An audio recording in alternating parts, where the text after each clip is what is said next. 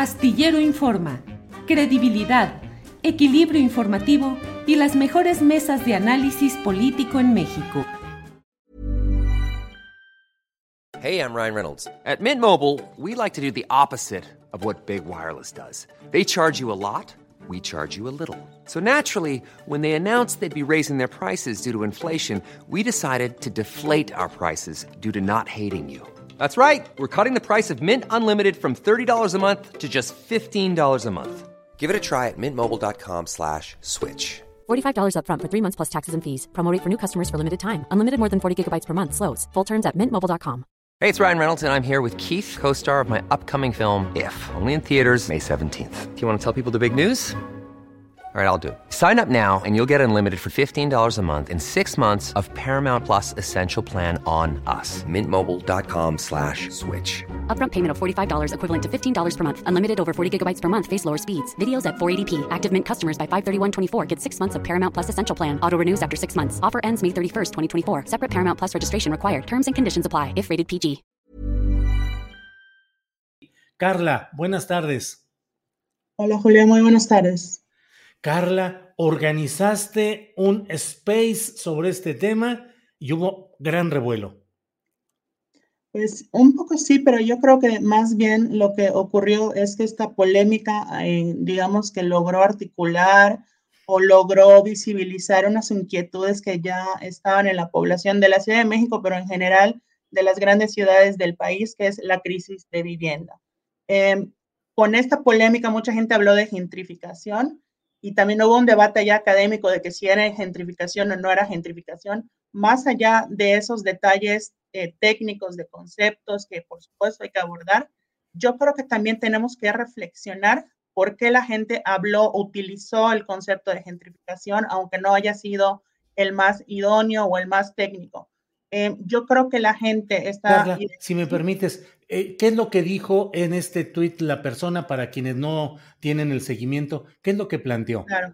Bueno, realmente también hay que, hay que reconocer que no se trata de, de, esta persona en particular o hacer un, un, un, tribunal con ella, pero ella lo que hizo fue esta como invitación o esta, este señalamiento de lo bonito que era hacer en trabajo remoto en la Ciudad de México, en un área en la cual las rentas pues están bastante elevadas y en un contexto en que la gente cada vez está más preocupada por poder acceder a la vivienda de arrendamiento en la Ciudad de México.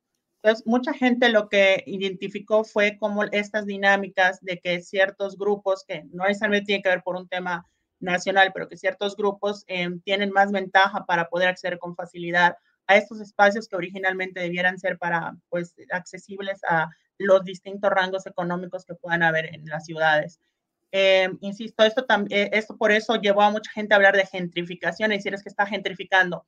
En términos técnicos. ¿Qué es gentrificación, Carla? Justo, gentrificación es cuando tenemos un barrio tradicional, es decir, con familias que en su mayoría llevan eh, generaciones habitando en él, que tenemos eh, usos mixtos, hay negocios familiares, la gente tiene una dinámica en la cual se articula digamos, en vecinalmente, tienen las mismas dinámicas de consumo dentro de ese barrio y que pues normalmente son barrios de clase media para abajo, ¿no? Entonces, eh, lo que ocurre con la gentrificación es cuando empiezan a llegar actores que llegan a formar parte de la comunidad, pero son actores que tienen otro perfil socioeconómico y también de consumo, pero traen con ellos eh, lo que son, eh, pues, digamos, e, eso, sus demandas, sus propios negocios, empiezan a modificar las dinámicas del barrio para que se adecuen a ellos.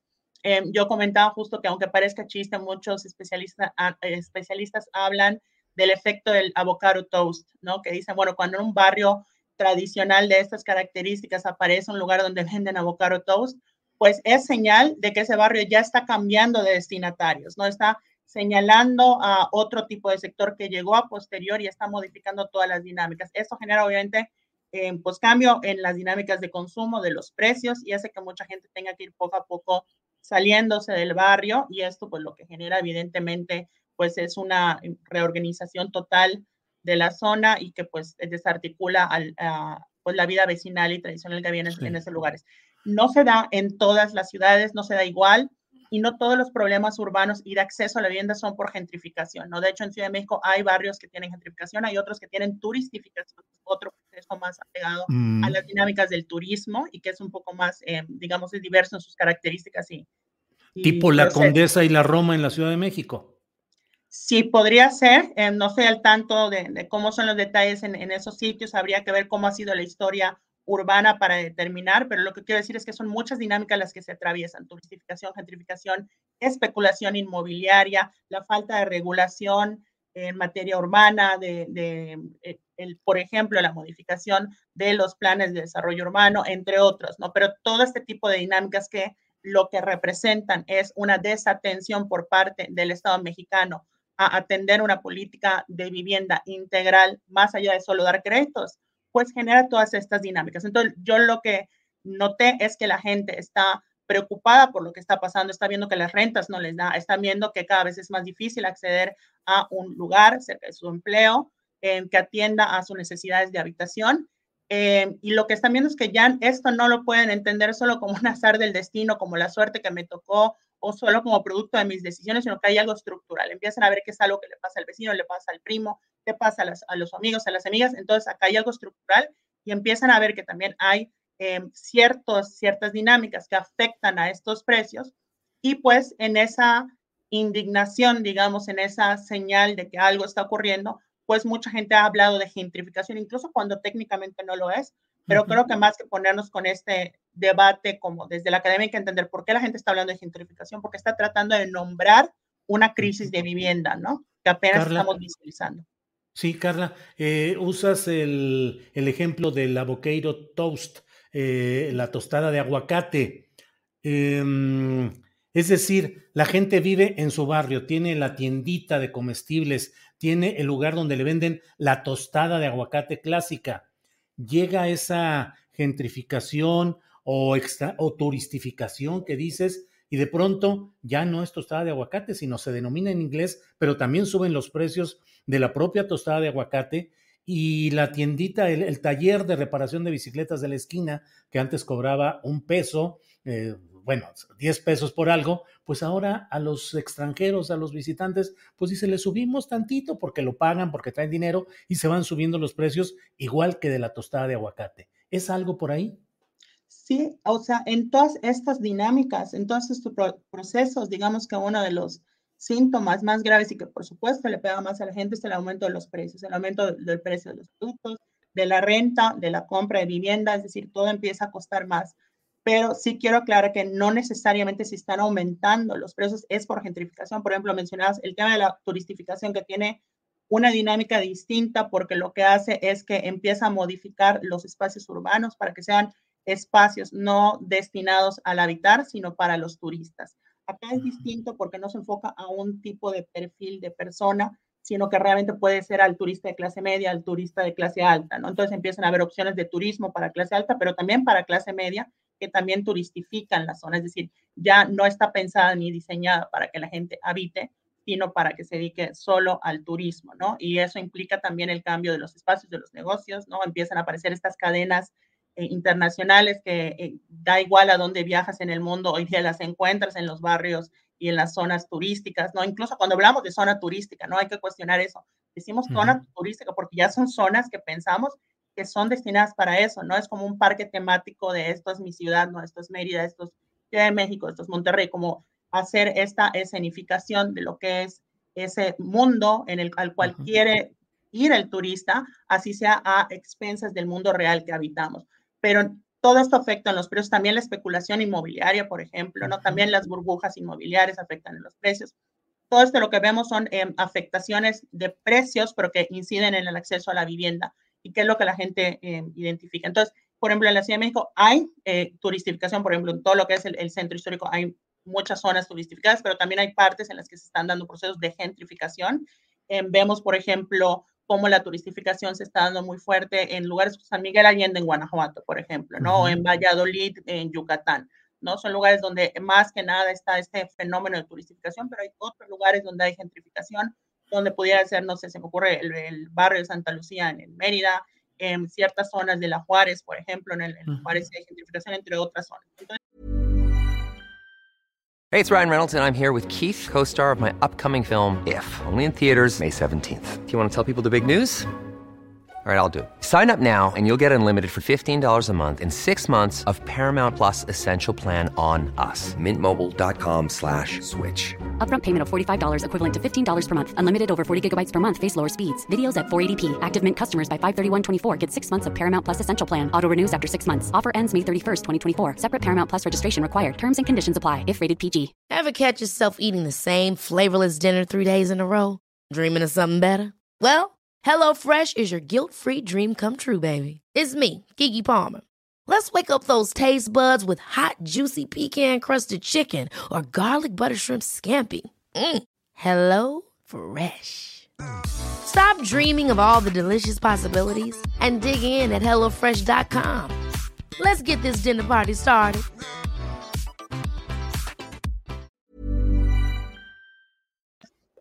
Vemos que son varias dinámicas, pero todas parten, insisto, de una crisis de vivienda que hay que atender y que hay que nombrar. Entonces, Sí. eh, se habla de gentrificación, pero es esa búsqueda del nombre, de qué está ocurriendo, ¿no? Sí. Carla, eh, ¿cuánta gente participó en el space eh, que se abrió sobre este tema y cuánto tiempo duró la plática? Pues la plática duró más de dos horas. eh, yo la verdad me sorprendí, hasta me terminé eh, durmiendo más tarde porque tenía otras cosas que hacer después. Pero lo que ocurrió es que, bueno, me marca ahorita que ya eh, se habían conectado unas 7 mil personas, no en el momento, o sea, a lo largo de las dos horas, como unas 7 mil personas se estuvieron conectando y saliendo. Hubo una constante entre 900 y 1000 personas en el space durante las dos horas. Eh, pero además, como se quedó grabado eh, y está ya en, en Twitter, eh, pues lo, lo, han seguido escuchando. La última vez que chequeé ya iba por 14 mil reproducciones, una cosa por el estilo. Porque justo hay ese interés. Creo que la gente está identificando que sí. sus problemas no son solo de ellos. Claro. Carla, eh, otro aspecto polémico de este tema es el relacionado con una especie de rechazo a lo extranjero y hay voces que advierten, dicen, aguas, que esto no se convierta en una forma de rechazo, de discriminación, de, de rechazo, pues, de los extranjeros que visitan México. ¿Cómo eh, negociar o cómo eh, resolver esta, estas dudas, Carla? Sí, uh, efectivamente también hay que reconocer que en esta dinámica no faltó quien la aprovechó para sacar a pasear su xenofobia y, y echarse ahí unos comentarios bastante desleznables, pero creo que acá eh, también son varias aristas. Por un lado, eh, es verdad que esto no es un asunto de nacionalidad, es decir, también cuando hablamos de turistificación, de gentrificación, hay muchos actores nacionales que lo hacen, ¿no? El, trabajo remoto, hay muchos actores nacionales que lo están haciendo, ¿no? O sea, no es solo el extranjero. Eh, de hecho, muchos procesos de gentrificación y de especulación, etcétera, eh, son muchas veces orquestados, facilitados e incluso planificados por actores locales, ¿no? Entonces, no es tan, tan sencillo como decir son los extranjeros que vienen. Por otro lado, eh, creo que es, es verdad que no es lo mismo en cuando viene una persona extranjera del norte global al sur global, ¿no? De Estados Unidos, de Europa a México, eh, y que sobre todo viene, eh, digamos, a, digamos, a disfrutar ese consumo de élite, ¿no? Y incluso hacer este target de ciertos negocios y de ciertos procesos que se dan en nuestras ciudades, como todos los que ya mencionamos ahorita. Eh, no lo mismo quien llega por otras condiciones, que llega del sur global buscando unas condiciones de trabajo. Eh, sí creo que hay que diferenciar. Eh, también hay dinámicas, obviamente, geopolíticas, que eso no, no, no lo podemos obviar. O sea, creo que son muchos, eh, muchas líneas, pero sí creo que hay que entender que no es per se el hecho de que llegue gente externa. También las ciudades tienen que ser abiertas, ¿no? La historia de las ciudades también es historias de gente que va, gente que llega, eh, y eso hay que entenderlo. Más bien hay que pensar eh, en las dinámicas, eh, digamos, del poder adquisitivo, ¿no? Y de la influencia que puede tener un cierto sector, sea nacional o extranjero, para influir y determinar los usos de los espacios comunes, ¿no? De nuestros barrios, de nuestras ciudades, etc. Entonces, creo que vamos por allá, sobre todo porque justo hay que recordar que ella llamaba a, o recomendaba el trabajo remoto. Eh. Si se da el, tra el, trabajo remoto en estas zonas que sean, ya sean eh, gentrificadas, turistificadas, ojo, no estoy hablando en particular de la Condesa, sino el fenómeno a nivel que se dio en todo el país.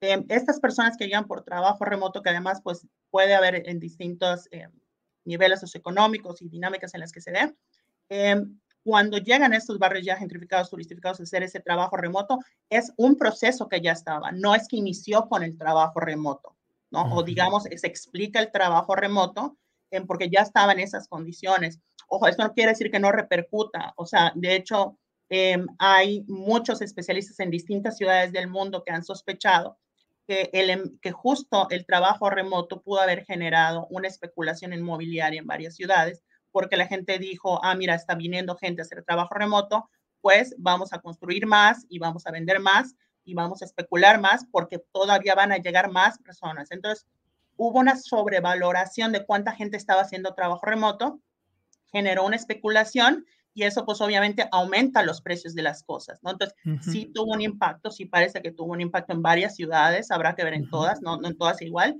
pero sí hay que partir de que eran, llegaron, son, digamos que es un proceso que dio el COVID eh, o que agilizó el COVID, pero en un marco que ya estaba antes. No podemos decir que esta señora que vino se tiene la culpa de todo, ¿no? Pero, pero sí entender que esta dinámica se da en algo mucho más grande, que creo que era la sensación que había y que digamos que en ese clamor de redes sociales estaba buscando cómo canalizarlas. Bien, Carles Cofier, pues muchas gracias por, por esta, este asomo a este tema que realmente tuvo mucho movimiento en redes, tanto en el propio Space como en discusión en Twitter y en otros espacios. Eh, muy importante y muy interesante. Eh, las autoridades federales, estatales, municipales tienen más o menos una idea y políticas frente a esto, Carla, o no hay mucho asomo a, a estos temas?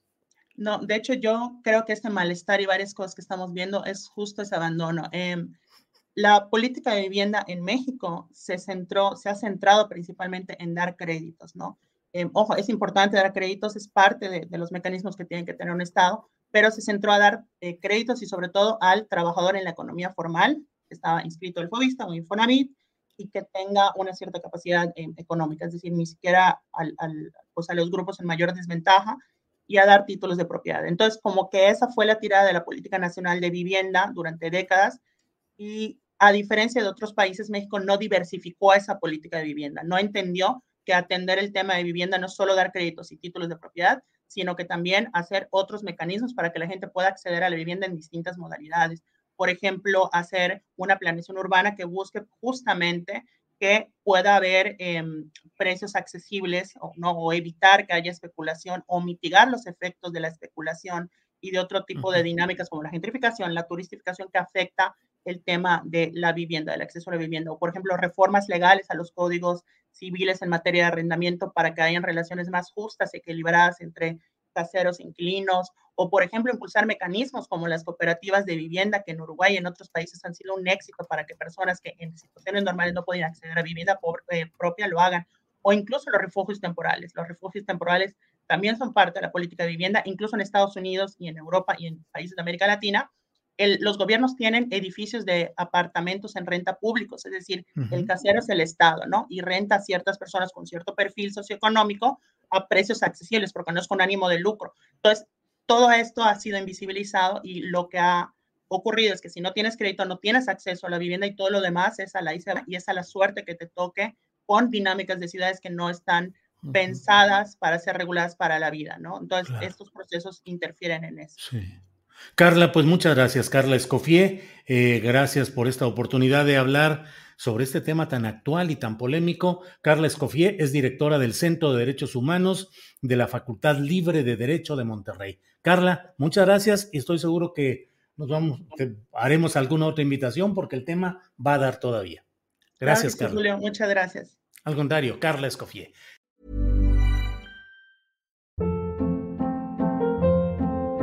Hold up. What was that? Boring. No flavor. That was as bad as those leftovers you ate all week. Kiki Palmer here, and it's time to say hello to something fresh and guilt-free. Hello Fresh. Jazz up dinner with pecan-crusted chicken or garlic butter shrimp scampi. Now that's music to my mouth. Hello Fresh. Let's get this dinner party started. Discover all the delicious possibilities at hellofresh.com.